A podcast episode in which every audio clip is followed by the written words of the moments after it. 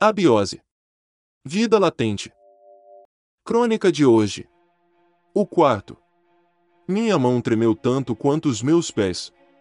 Foi inesperado, um susto. Palavras nem da boca saíam. Fiquei paralisado, em choque. Depois nem sabia o que fazer, se gritava ou corria, se andava ou fingia que nada havia acontecido.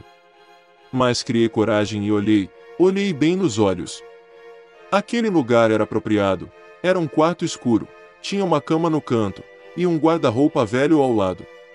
Mas a única coisa que reparei bem era você, que estava ali, parado, olhando para mim.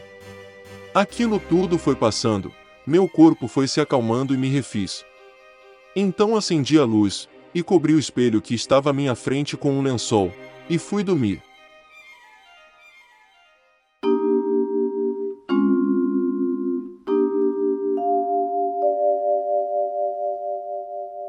Todos os direitos reservados para JB Studio.